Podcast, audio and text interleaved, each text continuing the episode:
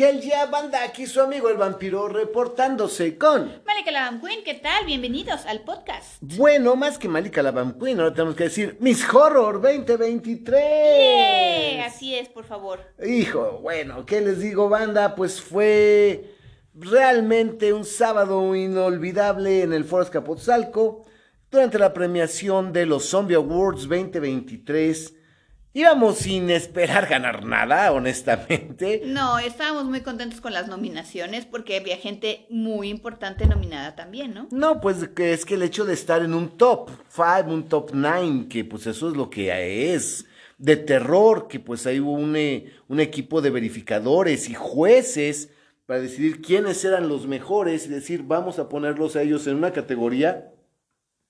Para mí estar siquiera considerado como uno de los mejores era suficiente, no era pues ya mm, verdaderamente ser ganadores. Y pues, ¿qué creen? Que pues recibimos dos Zombie Awards. Uno, pues fue algo que realmente es muy halagador porque dieron un premio especial a la cripta vampírica por trayectoria. Y digo, caray, o sea, pues sí, de la cripta vampírica son cuatro años y medio y de este podcast ya, son, tres años y cacho. ¿no? ¿Ah? O sea, realmente, pues sí, son muchas horas de contenido que hemos creado y este reconocimiento como, como por trayectoria me fue muy importante y sobre todo las palabras de Cris de la Rosa al entregárnoslos fueron verdaderamente, híjole, toca, me tocaron el corazón, me sentí muy agradecido y muy halagado de recibir ese premio especial, pero la gran sorpresa de la noche fue cuando dieron las nominadas para Miss Horror, que pues son las mujeres que más destacaron en el área del terror. Y había escritoras, eh, cosplayers, este, performers. ¿Qué más había? Básicamente, sí, cosplayers, performers. Organizadoras. Organizadoras de eventos. De, eventos. Este, eh, creo que había una, por ahí una periodista. O sea, fue, muy, estuvo muy complejo. Eran ocho nominadas en total. Y cuando escuchamos la, y la ganadora es Malika Queen, no lo creíamos. o sea, realmente fue. Muy sorpresivo, pero muy halagador. Mucho, mucho, mucho, mucho, muy halagador. Verdaderamente algo muy inesperado, pero bueno. Malika, la Vamp Queen, es Miss Horror 2023. Agradecemos mucho a Zombie Awards. Claro. Y pues a todos los verificadores que son desconocidos, eh, de hecho les llaman las sombras porque pues no se puede saber quiénes son. Pues no, porque entonces ya se presta, ¿no? A que, ah, no, mira, ahí viene el verificador, ahora hay que quedar bien. No, no, no, ese es el chiste, ¿no? Y a todos los...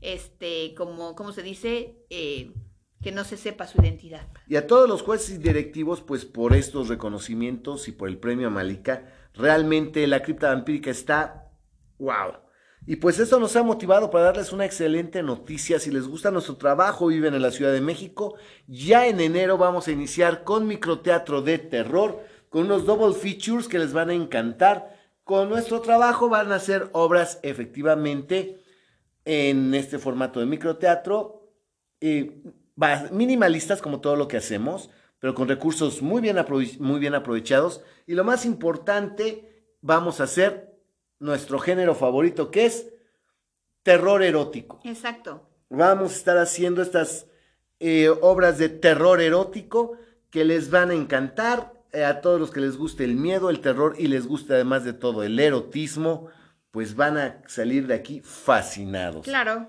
esténse al pendiente de las redes de la criptovampírica. Y pues recuerden que pues obviamente en estas obras vamos a participar su servidor, el vampiro y Miss Horror 2023, Malika o sea, Yo. Encuadrándote y todo. Ah, pues es erótico, ¿no? perfecto.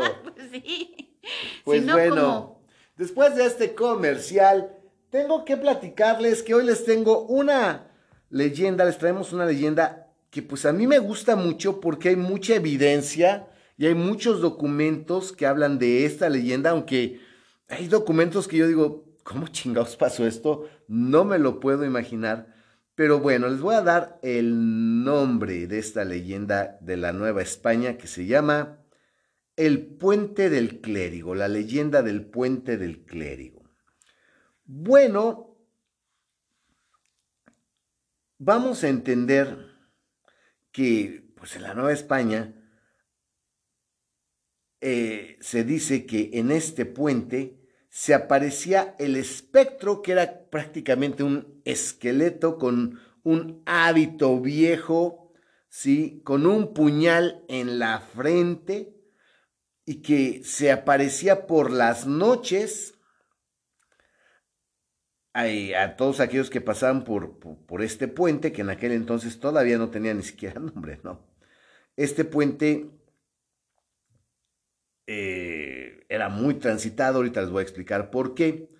Y bueno, pues se, supone que este espectro se aparecía, este desencarnado, porque realmente era un desencarnado, eh, se aparecía y que gritaba, aullaba y decía eh, dentro de sus gritos que buscaba a un hombre que que pague la culpa que ando penando, ¿no?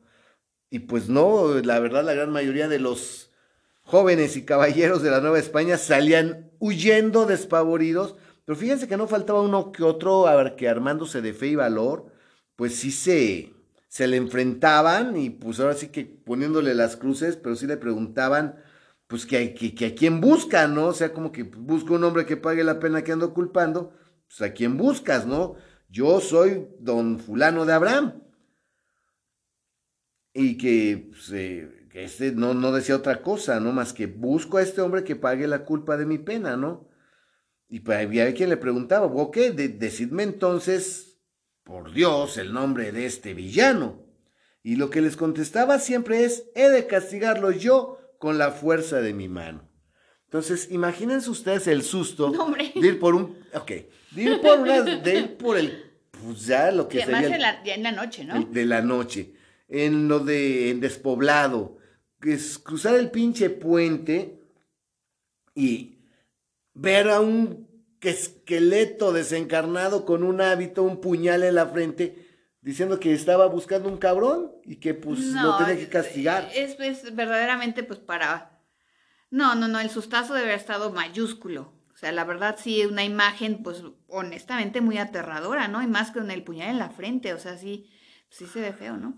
Quiero decirles que este puente, pues, no tenía nombre. Cuando esto ocurría, cuando se aparecía este desencarnado aparecido, porque esta es una leyenda de un aparecido, ¿no? No tenía nombre. Este puente estaba sobre una de las siete acequias principales de la ciudad de lo que era la Nueva España, y esta sequía era llamada la Tezontlali. Bueno, ¿una sequía qué es, Van Puyn?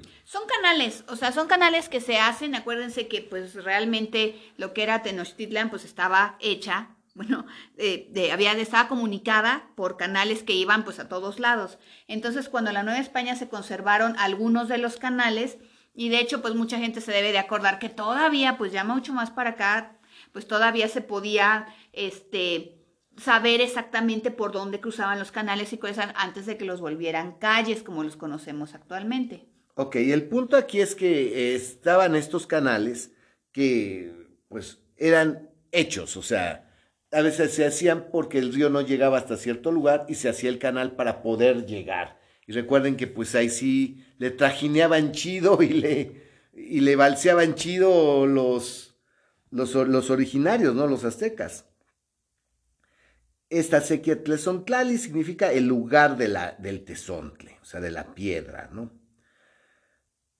Es, por ahí de 1859, en los planos de la ciudad, se ve claramente que ese sitio era un llano, pues, con restos de construcciones aztecas y que, pues, la gente lo, lo utilizaba pues para arrojar basura, ¿no? La, gente le valía madre y pues ese eh, lo usaban para como basurero. Otra cosa que les quiero platicar que me llama mucho la atención de la Nueva España es que había una franja que pues bueno, no era una división real, era una como que pues frontera que pues no tenía ni muro ni nada, pero esta frontera eh, tenía un nombre que, o este límite tenía un nombre muy particular y le llamaban la traza. ¿Qué, qué marcaba esta traza? ¿Qué era la traza, Banque? El primer cuadro, lo que se conocía como la ciudad propiamente de la, de la Ciudad de México, la Nueva España, era habitada únicamente por los españoles. Y si eras Oh. mestizo, entonces, o no eras este, ni siquiera, no eras ni criollo ni peninsular, sino que ya eras mestizo, tenías que vivir del otro lado, O sea, en las afueras. en las afueras de lo que era el primer cuadro, lo que podemos entender ahora casi casi El como primer el primer cuadro, cuadro, ¿no? De la Ciudad de México. Y entonces este límite del que tú hablas, que le decían la traza, era pues así como que una línea divisoria Imaginaria. imaginaria, de donde de un lado vivían los españoles y del otro lado vivían los mestizos. Y curiosamente, una, esta traza imaginaria, este, una de las cosas que, que lo dividía era este puente del que acabas de decir que era el, el ¿cómo dijiste? El Tezontlali. Ok. Lo que quiere decir la Van es que era el primer cuadro, efectivamente vivían únicamente españoles, y más allá de la traza, pues vivían pues todos los indígenas y los mestizos, ¿no? De hecho, Tlaltelolco estaba más allá de la traza, fuera de esta circunferencia. O sea, imagínense qué feo vivir en una época donde en el primer cuadro únicamente pueden vivir pues los ricos y los españoles y los que son de pura cepa y que pues en las afueras, después más allá de la traza, tenían que vivir los mestizos y los indios. Y como dijo la Van Queen, efectivamente, este puente que no tenía nombre, que pues, realmente no tenía ningún nombre, caía exactamente sobre el donde pasaba la traza. O sea, el puente era así como que la frontera entre el primer cuadro y lo que había más allá. Donde estaba el puente, ahí era la traza. O sea, por ese lado, vaya, hacia el norte. Porque este puente pues, era para ir hacia el norte, porque lo utilizaban los que estaban cerca de Tlaltelolco. Pero fíjense cómo estaban las clases también marcadas, o sea, verdaderamente es, es, eh, es interesante. Se entiende que finalmente estos puentes pues sí tenían mucho tránsito, digamos, porque pues obviamente había que comerciar, trabajar y lo que y vivir y entonces pues pasaba la gente todo el tiempo por ahí, ¿no? Exacto, y más que pues obviamente, bueno, pues de ahí era la frontera entre los ricos y los pobres, entre los indios y los españoles, entre los mestizos y los españoles. Imagínense todo lo que tenían que pasar y circular, ¿no? Tenía mucha, efectivamente, mucha influencia este, este puente. Ahora vamos a hablar de los personajes, porque eh, esta leyenda es, es- es compleja, es bastante compleja. Primero vamos a hablar de, como siempre, debe de haber, pues, un malo. Y siempre debe de haber un culero. Y bastante culero, ¿no? Y en este caso, pues, tenemos que, que darles el nombre de este detestable y horrible caballero que, pues, era conocido como Banquin. Cuéntales. Se llamaba Duarte Sarraza. Duarte Sarraza. ¿Y qué pedo con este pinche rufián de mierda?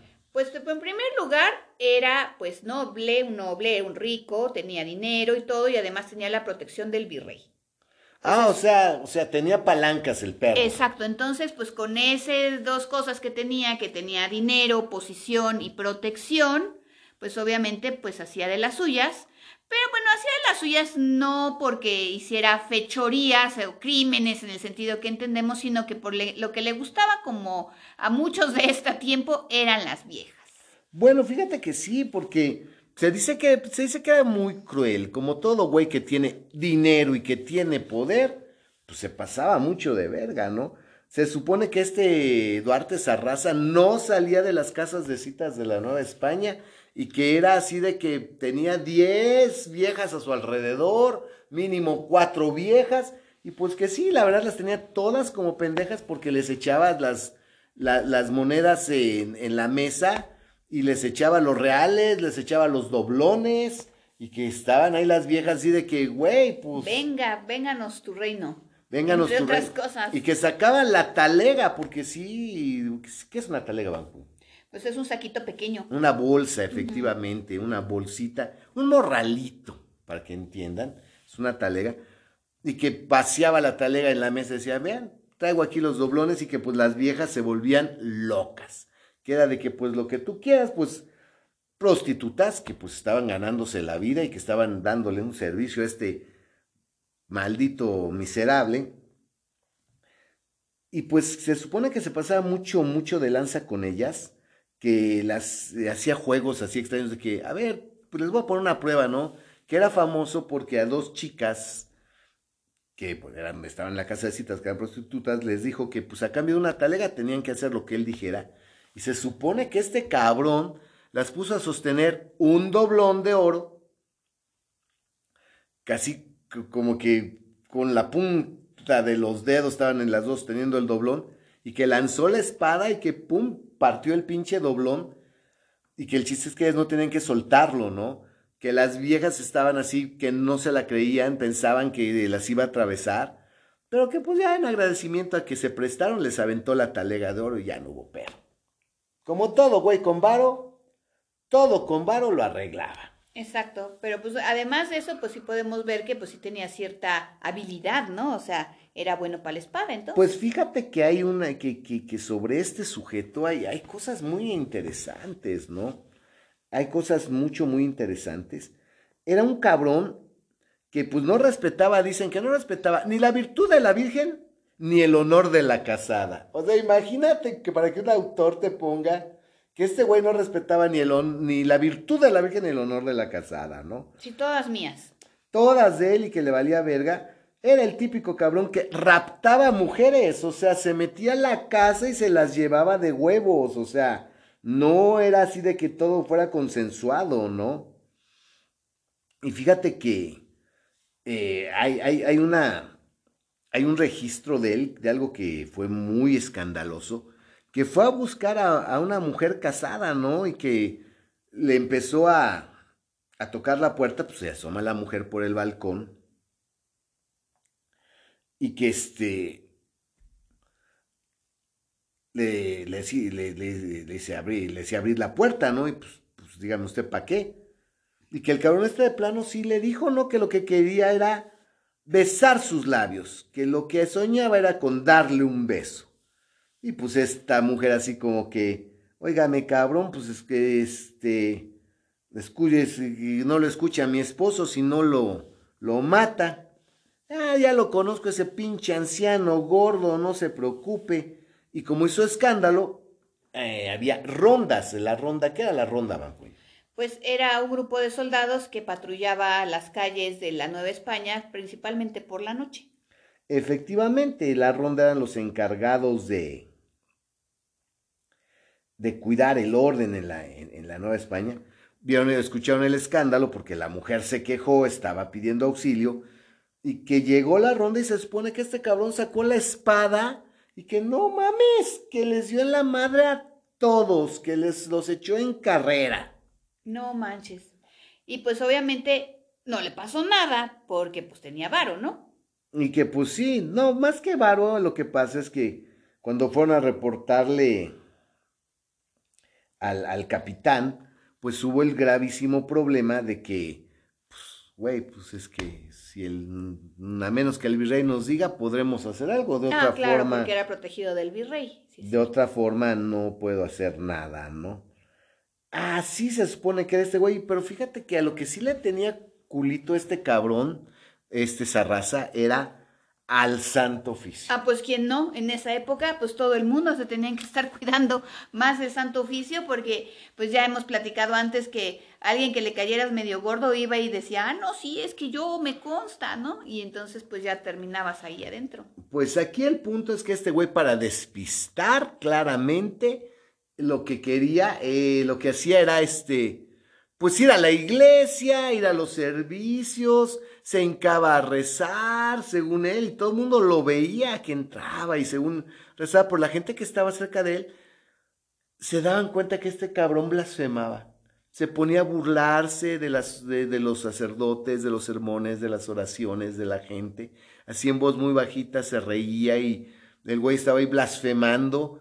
Y pues la verdad, eh, era muy desagradable para la gente estar cerca de él porque decían, bueno, pues qué pedo, ¿no? Yo sí creo, yo sí, y este güey se está pasando de verga. Entonces sí fue muy, muy, muy interesante que pues este hijo de la chingada para querer pues engañar al Santo Oficio se fuera a meter a la iglesia a hacerse pendejo. Pero le funcionaba porque también de cualquier manera, aunque había quien se daba cuenta de sus blasfemias, pues tampoco lo, lo acusaba ante Santo Oficio por miedo al virrey. O sea, pues hasta eso, las, pues ahí se, era, pues si, era culero, si era culero, se la sabía hacer, ¿no? No, de este güey, ¿qué te puedo decir? Sí se. Sí hay mucho que, que se, puede, se puede decir. Pero bueno, ese es uno de los personajes. Ya hablamos del culero. Siempre hay un culero. Ahora vamos a hablar de otro personaje que aparece en esta leyenda, que es muy interesante, pero este personaje es un hombre de Dios. Es un fraile. ¿De qué fraile estamos hablando, Van Queen? Pues de Fray Don Juan de Nava, que entre otras cosas era conocido también porque era caballero de Calatrava. O sea, ese era noble. Era, o sea, fíjense, era un güey noble de varo que se hizo fraile por vocación y por amor a Dios.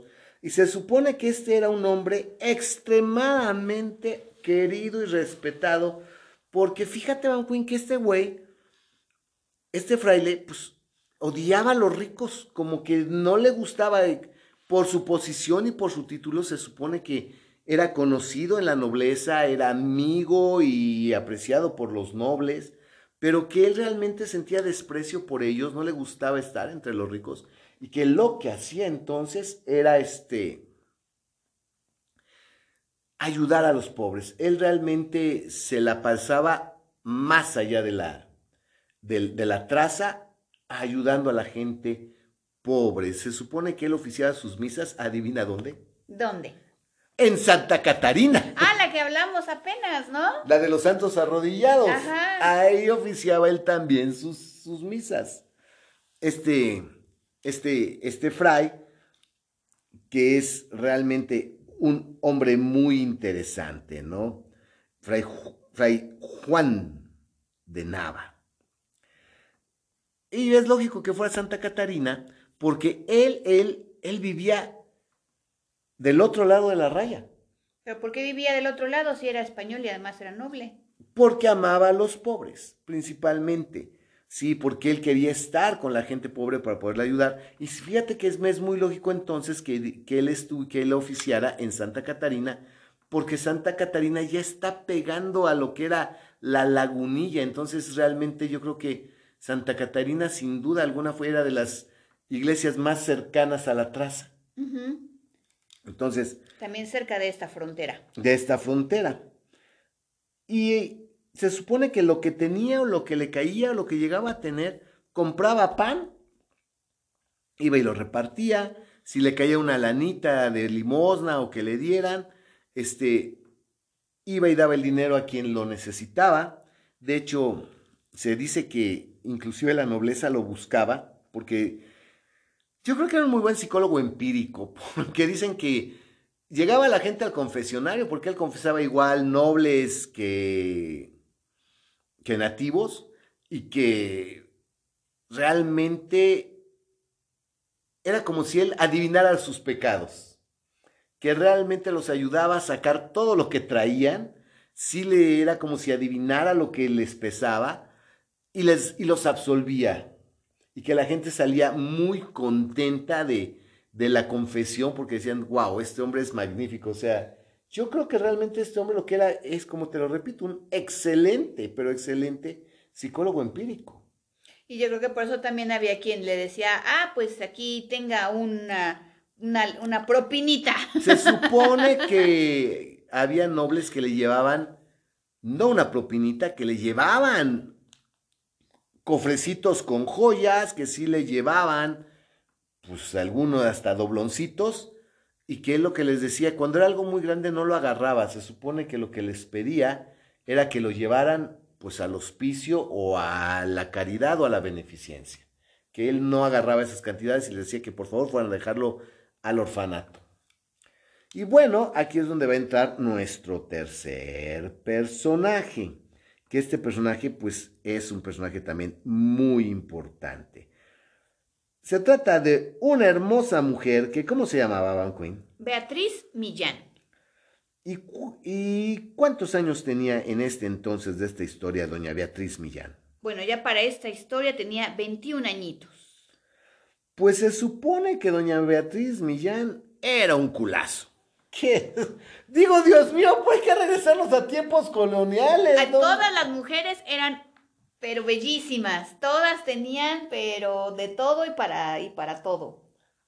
Todas eran un culazo de viejas. Se supone que todas eran los cuerpazos, la belleza, la sonrisa, los ojos, los labios, la figura, pierna, nalga, chiche, no, que estaban impresionantes. Digo, güey, pues ya, digo, qué chingados, ya todo esto valió madre, o qué, o qué pasó. Se supone que doña Beatriz era preciosa, hermosa, divina, Beatriz Millán. Era el trabajo, Vampi. Era el trapo, sí, y el hambre, güey. También. Y el hambre, güey. Se dice que a sus 21 años tenía chingos, pero chingos de galanes y que no había cabrón que no volteara a verla. Que así de hermosa era. Pero ¿quién es Beatriz Millán? Bueno, cuenta la leyenda, me encantan estas porque pues cuenta la leyenda, que Beatriz Millán era una huérfana que de pequeña quedó huérfana y que pues mendigaba por las calles de, de la capital de la Nueva España.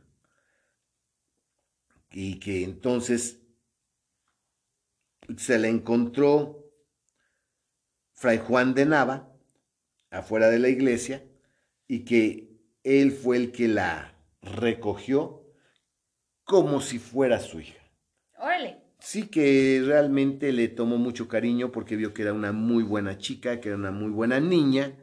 La vio totalmente indefensa y desvalida, no tuvo corazón siendo mujercita de irla a dejar al, Al hospicio. al hospicio y se la llevó a su casa y pues Fray Juan vivía pues del otro lado De la traza. de la traza. Ahí vivía con, con esta chiquita. Y bueno, era chiquita, pero pues creció. Pues sí, bueno, ahí pasaron años, ¿no?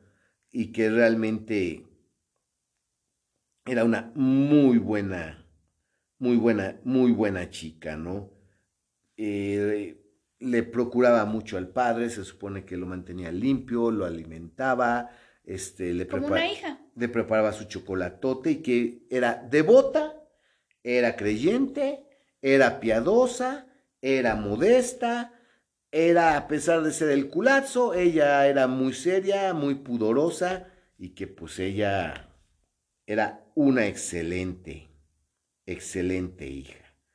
¿Cómo ves hasta aquí esta historia? Aquí son los personajes. Ok, entonces tenemos al culero, que es Duarte Sarraza, a una persona muy buena, que era el fray Juan de Nava, y a una chica que, eh, Beatriz Millán, desafortunada porque era huérfana, pero la recoge como hija el fray Juan y pues era una excelente chica, guapísima además. No, y déjate de lo guapísima. Buenísima. la vieja. Estaba como que no mames. ¿Y qué más pasa, Bambi? Porque obviamente tiene que pasar algo más. Obvio, bueno, pues. Como les dije, pues este Duarte Sarraza, pues iba a las, metía a las iglesias, pues a hacerse pendejo, para taparle el ojo al macho que la Inquisición no se le hiciera de pedo. Ok. Pues resulta que una de esas, pues se le ocurrió meterse a Santa Catarina, que era donde oficiaba Fray Juan de Nava, Ajá. y pues ¿a dónde crees que iba, a, que iba a los servicios Beatriz. do- eh, doña, doña Beatriz? Pues ahí, porque es la, es, yo creo que era la que le quedaba cerca además, y además, pues ahí estaba don, don, este, don Juan de Nava, Fray Juan de Nava, ese. efectivamente. Y se cruzó con este cabrón. Pues no, no se cruzó, él- ella fue a misa. Dios mío, todo ocurría en la puta iglesia. Fue la chamaca a la misa, estaba ahí en el servicio, eh, Fray Juan oficiando, y ese Duarte Sarraza así como que, ay güey, esta no la había visto, olió carnita fresca, esa es la verdad, la vio preciosa y dijo, no mames. Para mi colección. Así es. No, órale, pobre chamaca. Ah, Porque pues ya si le ponía este el ojo encima, pues algo muy mal iba a pasar, ¿no? Pues mira, este güey estaba acostumbrado a que te ponía la talega de oro enfrente y pues todas las viejas. Doblaban. Por los doblones. Se doblaban por los do- Y los otros doblones han estado buenos, ¿no? Doblón por doblón. ¿Hablas por experiencia, Van Queen? No, eh, me fueran doblones de, de oro, pues este. Oye, ¿sabes lo que cuesta un doblón de oro en estas épocas? Eh, ¿Cuánto cuesta un doblón? Eh, no, pero a ver, primero contesta. No, ¿Hablas por, estábamos- hablas por experiencia? hablando de los doblones de oro. ¿Hablas por experiencia? ¿Doblón por doblón? Bueno, pues que me llegue alguien con un doblón y platicamos. ¿Y te aguantas el doblón? lo que sea. Bueno, pues ¿cuánto vale un pinche doblón? Bueno, un, Bueno, do- un doblón de la Nueva un España. doblón de la Nueva España que era como una, te- una moneda de oro. Una onza una de oro. onza de oro, algo así. Oro monedado de una onza. Este, eh, a precios de ahorita cuesta, dependiendo del estado, entre 70 mil y 80 mil pesos. Yo me aguanto los doblones, no hay pedo. Va, Ándale, ¿qué- Yo me aguanto dijo? un doblón. Oye, Doblón por por 70, doblón. 80 mil varos, no mames. Doblón por doblón. Está, yo está, sigo. está el vampi de oferta. Sí, 80 mil varos por un doblón. Que les voy a dar, ojetes. Pues ahí sí, pues ahí sí, sí. ¿Y tú te has aguantado tus doblones? Este, ¿qué más pasó con Beatriz Millán? No, pues ahora contesta. Pues mira, eso de aguantado es un decir, porque pues la verdad no, no, no, no se aguantan, se disfrutan. Ah, ok. ¿Sí? Pues si te han tocado tus doblones. Ah, por supuesto, como a todas, no se hagan güeyes. ok, bueno. Entonces, Y todos también. pues como él estaba acostumbrado a que soltaba los doblones y la gente se aguantaba los doblones, las viejas más, Al contrario, pedían más. más doblones, este... Ok, ya, seriamente. El problema es que la vieja estaba en la iglesia, estaba rezando, y este güey la veía y la veía, y fíjate que la puta mirada pesada sí la, la molestó. ¿A la sí, muchacha? A la muchacha. Sí, sí le mostró a doña, Sí, es que a Beatriz a doña Beatriz, ¿cómo se pidaba? Millán. a doña Beatriz Millán. Este, pues sí le generó bastante pesadumbre, sí le generó bastante molestia a esta, a esta muchacha, porque sí se supone que tenía la miradita pesada el cabrón, sí tenía esa mirada lujuriosa, ¿no?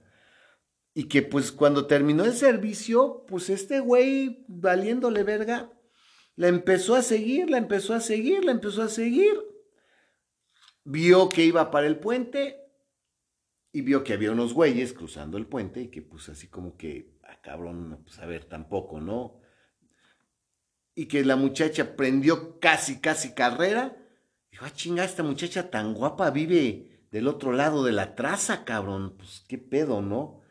Y que les preguntó a unos güeyes, oigan, oigan, oigan, ustedes valedores, ustedes saben, ¿quién es esa muchacha que va corriendo por allá? Y que acaba de pasar junto a ustedes. ustedes. Pues, y así como que, oye, güey, pues ¿a poco no sabes? Ella es doña Beatriz Millán. Beatriz Millán y es la hija adoptiva de Fray Juan de Nava. Ah, pues ya sabían, ya les soltaron ahí la información. Pues sí, pero es que era información que todo mundo Exacto. sabía. Si vivías por el rumbo, pues todo mundo conocía en primer lugar a Fray Juan Así es. y pues obviamente a Beatriz. a Beatriz. Y que pues realmente él era un hombre muy respetado, muy querido y muy conocido. Entonces Duarte, esa raza, pues ya con esta información fue así de que, bueno, pues ahorita no, aguanten.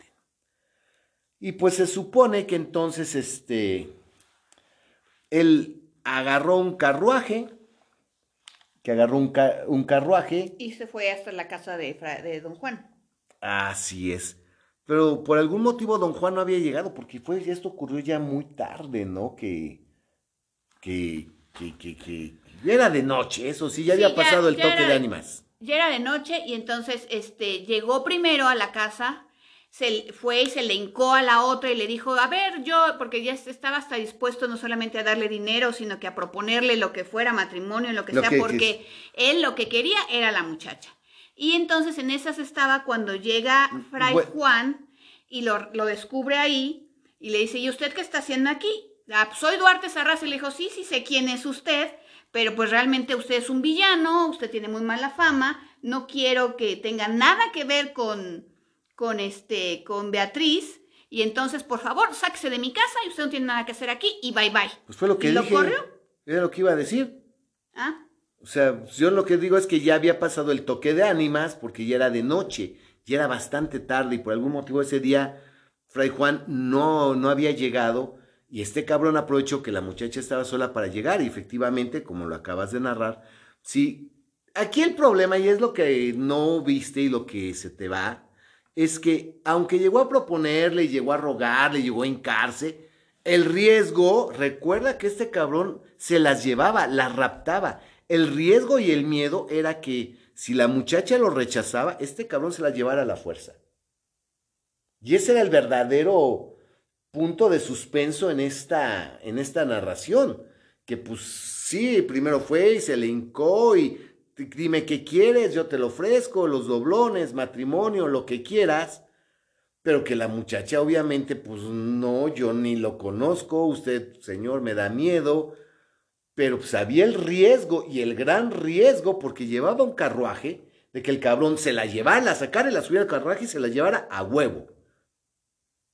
Entonces el hecho de que Fray Juan llegara en ese apenas a tiempo fue providencial, porque este cabrón estaba a punto de llevársela y llevársela a la fuerza. ¿Sí? Efectivamente, Fray Juan sabía quién era este güey, tenía fama, y como lo tal y como lo narraste, lo que hizo fue prohibirle que se le acercara a Beatriz y lo corrió de su casa. Y sale, ¿sabe qué cabrón? Y de mi casa se va y no me y déjeme a esta muchacha y no usted no me la va a deshonrar. Y chingue usted a su madre. Y lo corre. Y este güey, pues pasándose de verga, porque pues sí, la verdad, este era un cabrón muy pasado de verga se, porque de hecho aquí lo que, lo que cuenta la leyenda es que cuando llegó Fray Juan a correrlo, pues le sacó la espada a este cabrón, ¿eh? Le sacó la espada a Fray Juan y le dijo que, pues, que si no era porque estaba viejo y desarmado y era clérigo, se lo echaba. Y pues obviamente no podía matarlo o retarlo como a todo mundo porque efectivamente sí la Inquisición podía intervenir porque pues estaba atentando contra la vida de, de, un clérigo, ¿no? Y pues obviamente ya entre los dos lo, lo corrieron. Aquí sí viene ya otra cosa muy interesante. Pues que ese güey, pues como todo cabrón pasado de verga, se fue, se fue en su carruaje, pero pues dejó pasar un tiempecito poquito como para que las cosas se enfriaran un poquito. Y pues se puso, ¿a qué crees? ¿A qué? A venadearse a Fray Juan de Nava. Se supone que ya en las noches se escondía en el cerca del puente, ahí entre los árboles, que se supone que este se tapaba, se, así que con la capa se cubría y estaba viendo quién pasaba, quién iba, quién venía, esperando a que pasara Fray Juan de Nava, ¿no? Y que un día, pues sí, ya bastante tarde. Sí, a medianoche, porque pues el, fraile, pues sí llegaba tarde, llegaba tarde. No, y bueno, dependiendo de los servicios, si tuvo que haber ido a dar una extrema unción o una visita, una confesión de emergencia. Una confesión de emergencia, no, pues es que todo hay. Padre, quiero confesarme. ya estoy en las últimas. Pero sí, e, e, efectivamente, pero el padre generalmente, precisamente por todas estas cosas y porque era muy dado a su comunidad, pues sí llegaba más tarde de lo habitual o de que, que andaba tarde en la calle, ¿no? Y de hecho tenemos fecha del fatídico día, Vampi. ¿Qué día era? A ver, ¿en qué fecha ocurre lo que les voy a narrar? El 3 de abril de 1649. Oh my God, pues el 3 de abril de 1649, pues ya después de que, porque se supone que este güey no le salió a la primera, quería que estuviera bien despoblado, que no hubiera gente, que fuera bastante tarde, y ese día pues todo se conjugó para que estuviera ahí escondido y Fray Juan pues venía de regreso a su casa para encontrarse con su hija adoptiva y que le sale cortándole el camino Duarte, Duarte Sarraza. Y que le, de plano fue de que Fray Juan de Nava, alto, y este lo reconoce y, ahora, ¿qué quieres, cabrón? Digo, ya, de, vete a chingar a tu madre, vete a enchinchar a otro lado. Sí, porque don Juan era también muy aguerrido. Bueno, era noble Claro. y era caballero. O sea, que hubiera tomado los hábitos, pues no era le quitaba los huevos. Pues no. O y que estuviera viejito tampoco. Tampoco. Entonces que lo mandó a la chingada y de que, ¿qué, qué- qué- qué cabrón, qué quieres? Y que este güey le dijo, ¿qué, qué quiero? Pues matarte para quedarme y ahora sí voy por la muchacha. Madres.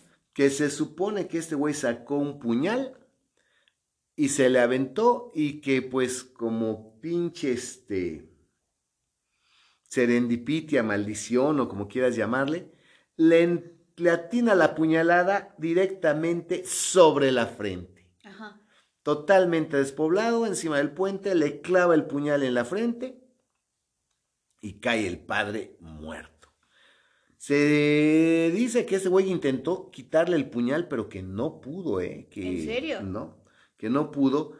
Y pues, lo que le preocupaba es que le había mandado grabar sus iniciales al puñal. Dijo, puta, Me van a caer. me van a caer. Dijo, bueno, pues no. No, no, no, no lo creo. Y que este aventó el cadáver al río. A la sequía. A las, bueno, a la sequía, efectivamente, que le aventó el cadáver a la sequía. Y que pues ahí se estuvo esperando hasta que, Se hundió por completo. hasta que se hundió por completo. Efectivamente, sí tenemos esta horrible fecha. Y tenemos la fecha Bambi porque, pues obviamente, se, eh, se supo de la desaparición del padre y por eso está en, en los, en los anales correspondientes que en esa fecha se perdió, que no encontraban al padre, pues, ¿no? Entonces Exacto. lo empezaron a buscar. la gente así como que, güey, ¿qué pasó? Y bueno, pues este güey al ver lo que había hecho, como que le cayó el 20, dijo, puta, maté un fraile. El santo oficio, no, ni madre. Y si voy sobre la vieja, van a decir, lo mató para ir por la vieja, quien preguntó por ella. Era vivo, era muy vivo. Sí, pues sí, si no, tampoco hubiera, no le hubieran salido todas sus cosas, ¿no? Así que quitó el pinche dedo del, del renglón este, El este tal cabrón, el, el- el- el tal Duarte. Sí, de hecho se supone que hubo quien dijo que lo vio caminar ese día ya tarde y fueron a buscar el cadáver y todo, pero realmente nunca, bueno, a buscar si había un cadáver, si es que lo hubieran matado, pero que no, y la gente realmente pensó que él ya simplemente Había desaparecido o que o algo ah, muy malo le había pasado, pero pues que no, no sabían exactamente qué porque nunca encontraron el cadáver. Exacto. Pues al enterarse de la muerte de Fray Juan de Nava, ¿qué crees que pasó con doña Beatriz? Pues no sé, pobrecita, pues se quedó sola. Pues no, ni tanto. Ah, no, ¿por qué? Se casó ¿Con quién? con Jesucristo, güey. Ah, no mames. ¿Sí? Se hizo monja. Se hizo monja. Ah, yo pensé, dije, pues como tenía una hilera de pretendientes. No, no, no, no, al morir Fray Juan de Nava, doña Beatriz eh, se fue al, al, al convento de Santa Teresa y tomó los hábitos, se hizo monja. Bueno, pues era muy piadosa la muchacha y pues igual. Ahora entiendo por qué la fantasía sexual con las monjas, güey. Porque te- todas estaban buenísimas. Todas las buenísimas de la, de la Nueva España, todos los culazos, Acababan de monjas, güey. todos los culazos de vieja terminaban de monjas y en el convento, güey. O sea, Pues tú querías una vieja buenísima, elija una monja, cabrón. Le quitabas el hábito y ¡ay, güey! ¿Dónde tenía escondido todo esto? Señorita. Pues abajo del hábito, joven. Y pues este Duarte, pues él seguía como siempre en los prostíbulos.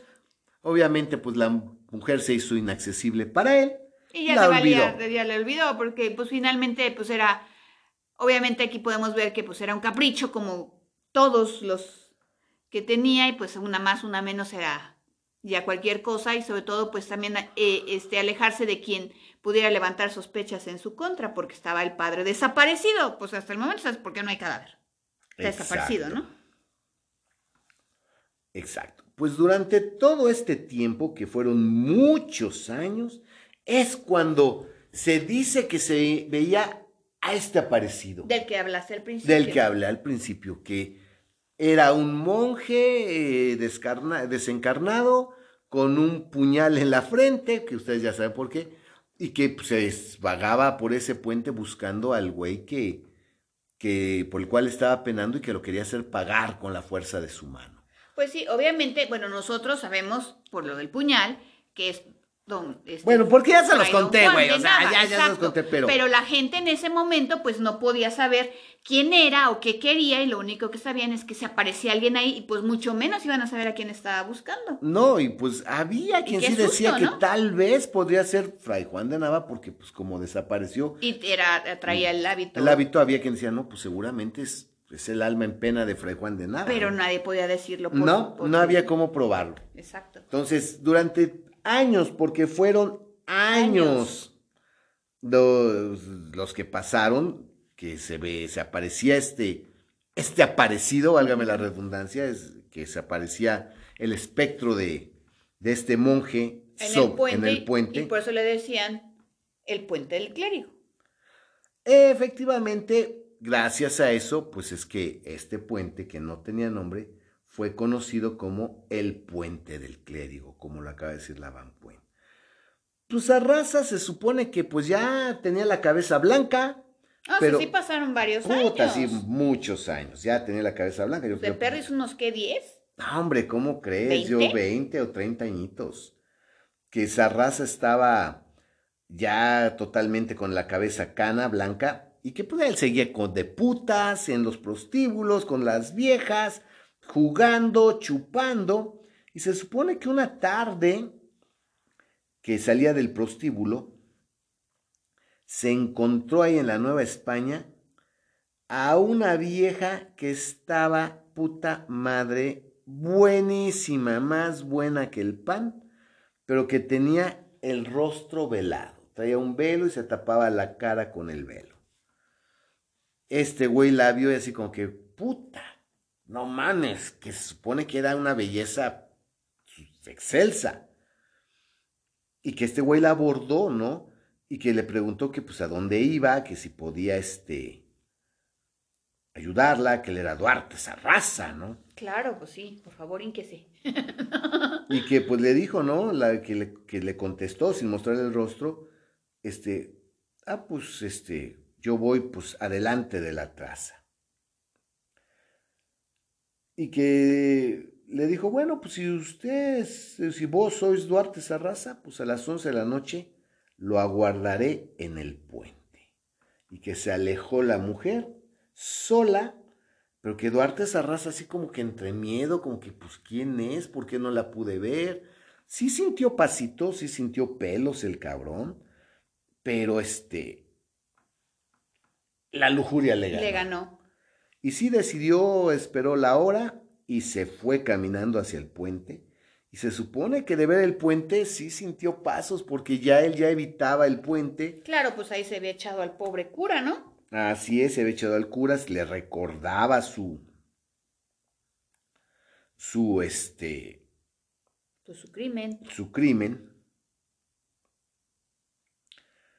Y pero que pues la lujuria y el quererse echar a la vieja pues fue lo que lo lo movió, y que llegando al puente, escuchó un alarido, que este güey dijo, yo soy Duarte Sarraza, sacó la espada, y a punta de acero os partiré la garganta, que se supone fue lo que dijo, y que nomás de repente sintió por la espalda unas pinches manos huesudas, ah, frías.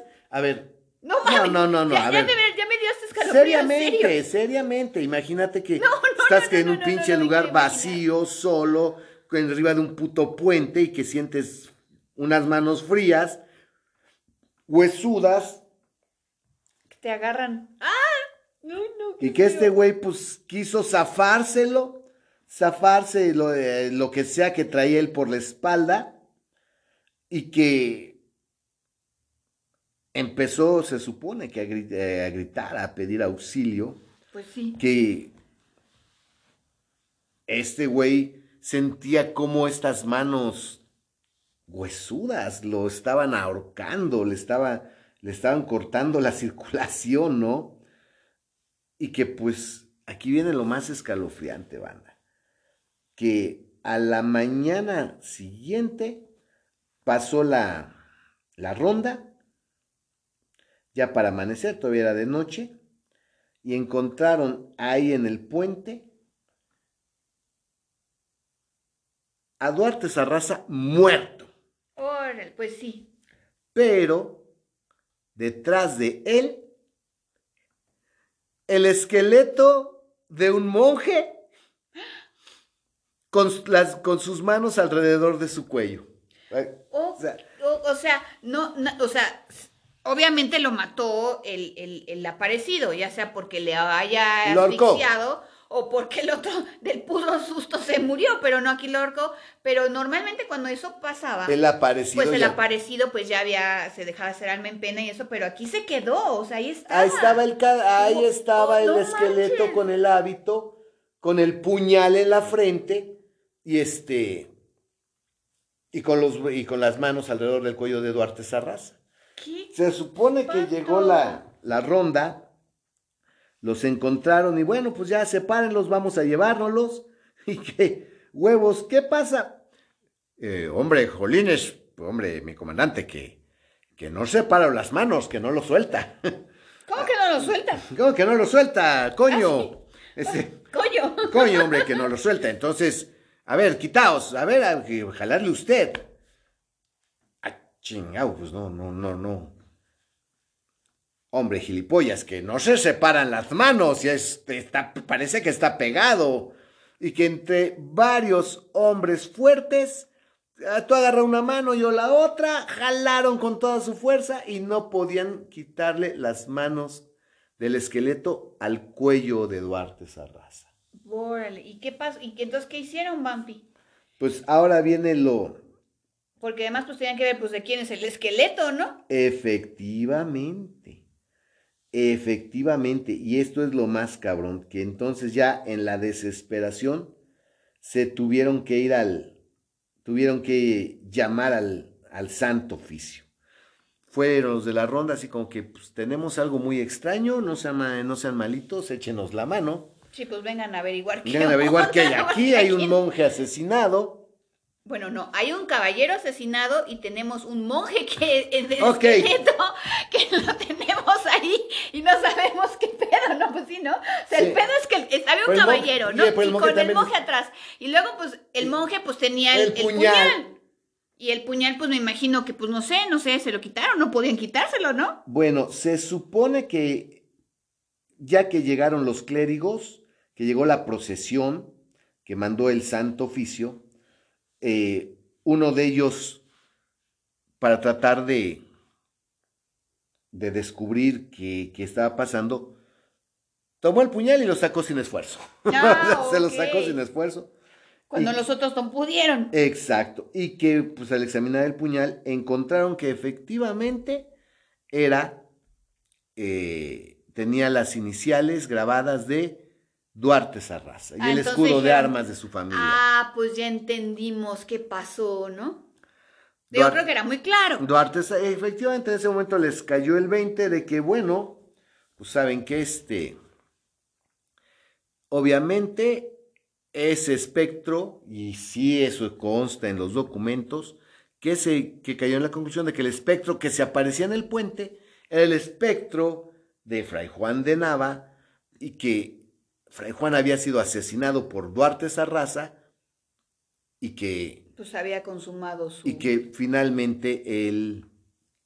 Lo hizo pagar este, el, espectro, aparecido. El aparecido hizo pagar a, Duarte. Oye, ¿y lo separaron o no? Porque pues, seguía agarrado, ¿no? Se supone que llegó la procesión, les echaron agua bendita, rezaron y fácilmente lograron quitarle las manos del monje del, cuello, del cuello de Duarte. Ah. Entonces ya se los llevaron, ya el Santo Oficio dictaminó que tenían que, que efectivamente era Fray Juan de Nava, que era Duarte Sarraza, descubrieron todo.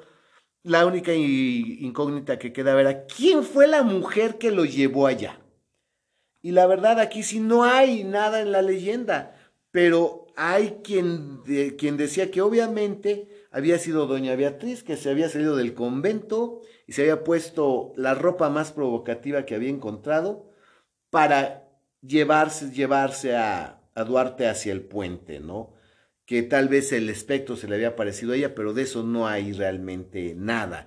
Esto ya es conjetura mía, ¿no? Y de- también, de o puede, también puede ser que tal vez haya sido la muerte misma. Pues no sé, pues no, no sabemos. Yo la verdad yo creo que sí fue ella.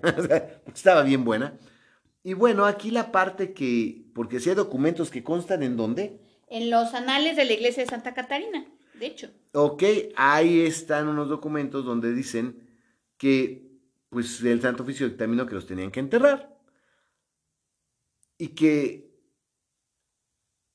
los enterraron separados y que de repente encontraban pues, la tumba como que movida, como que algo había ocurrido y abrí- sacaban eh, los ataúdes y que el monje se volvía, aparecía en el ataúd de Duarte Sarraza ahorcándolo y en el ataúd del monje no había nada.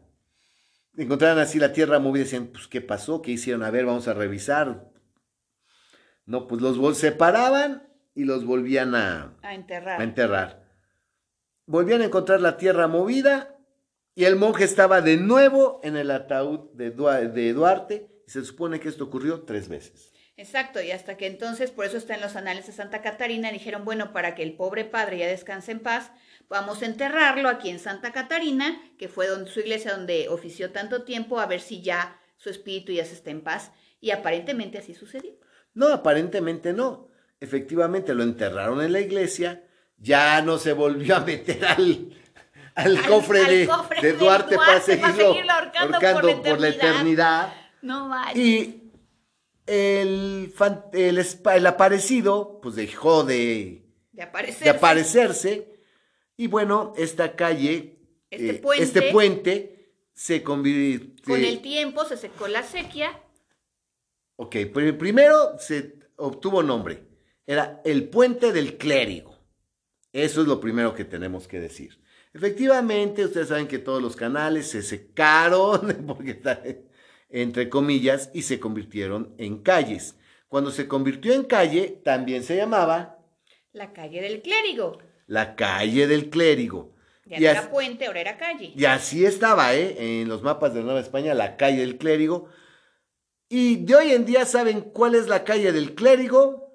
No, pues yo se los voy a decir. Es la calle de Allende, En el centro. en el centro. O sea que podemos decir que esto ocurrió, híjole, se los puedo decir que casi, casi por la altura del mercado de la lagunilla. Sí, ya más para allá, obviamente. ¿no? Exacto, por la traza, ¿no? O sea, fue por la altura del mercado de la lagunilla y pues ocurrió en la hoy calle de Allende, antes calle del clérigo y antes el puente del clérigo y antes pues sin nombre. El puente sin nombre. El puente sin nombre. ¿Qué les pareció esta historia? Platíquenos ustedes, por favor, y si les gusta, pues ya saben, compártanla. Estas historias son difíciles de, a veces de contar por cómo están narradas o descritas en los libros a los que tenemos acceso y en los que los estamos extrayendo. Y recuerden que esto se hace sin script ni sin guion. Entonces, eh, tratamos de acomodarlo de una manera que pues sea fácil de entender Más para, clara, sí. para ustedes. Pero la historia es aterradora. No, esa parte de que, de, de que pasen el puente se te cuelga del cuello el esqueleto y el otro es col- Ay, no, qué feo. Qué espanto, ¿no? ¡Qué espanto! Y finalmente, pues lo más grave es que después de que ya lo enterraron, dejó de aparecerse. Y bueno, pues esta es efectivamente una leyenda más de espantos y aparecidos de tiempos virreinales. Así es, espero que la hayan disfrutado mucho. Y pues ahora hasta la próxima semana, ¿no, Vampi? A ver qué más, qué otras locuras ocurrían en la colonia. Uy, un montón. Nos vemos hasta la próxima. Bueno, nos escuchan hasta la próxima. ¡Gel ya, banda! ¡Hasta la próxima!